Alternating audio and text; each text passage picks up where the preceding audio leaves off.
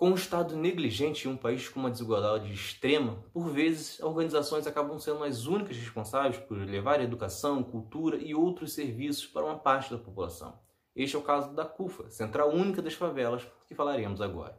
É Pilatos lá na Bíblia quem nos diz, e também faleceu por ter pescoço o infeliz autor da guilhotina de Paris. A CUFA foi criada em 1999 por jovens, principalmente negros, de diversas favelas que buscavam espaço para mostrar sua arte, sua realidade e os problemas sociais e raciais do Brasil.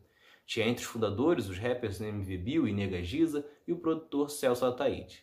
Logo no primeiro ano, criaram músicas, fizeram shows e organizaram eventos em diversas favelas que renderam espaço na mídia e prêmios, principalmente para a MV Bill, entre muitos outros participantes.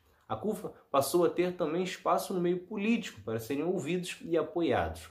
Só que o grande destaque mesmo veio em 2006, quando produziram Falcão Meninos do Tráfico, que foi transmitido na Globo e que conta a história de jovens de favelas brasileiras envolvidos com o tráfico de drogas. Atualmente, a CUFA conta com diversos projetos que apresentam jovens para um mundo de oportunidades. Foi através da Taça das Favelas, por exemplo, que Patrick de Paulo surgiu e hoje é uma das grandes promessas do Palmeiras, tendo sido eleito inclusive a revelação do Campeonato Paulista 2020.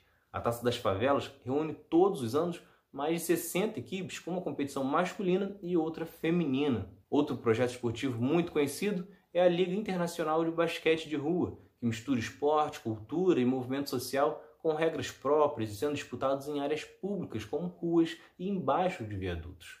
Merece destaque também o projeto Maria Maria, que é um projeto coletivo que busca trabalhar a saúde, a autoestima e trabalhos das mulheres das periferias, principalmente das jovens, com o objetivo de estimular a participarem dos processos políticos de decisão e de ocupação dos espaços.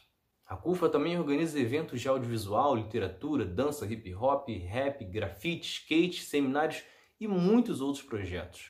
Os jovens também encontram na organização oficinas de capacitação profissional, o que apresenta novas perspectivas para eles. São cursos e atividades de gastronomia, teatro, produção cultural e esporte. De lá, muitos conquistaram oportunidades na música, na TV, ganharam bolsas, receberam prêmios e ganharam uma nova perspectiva.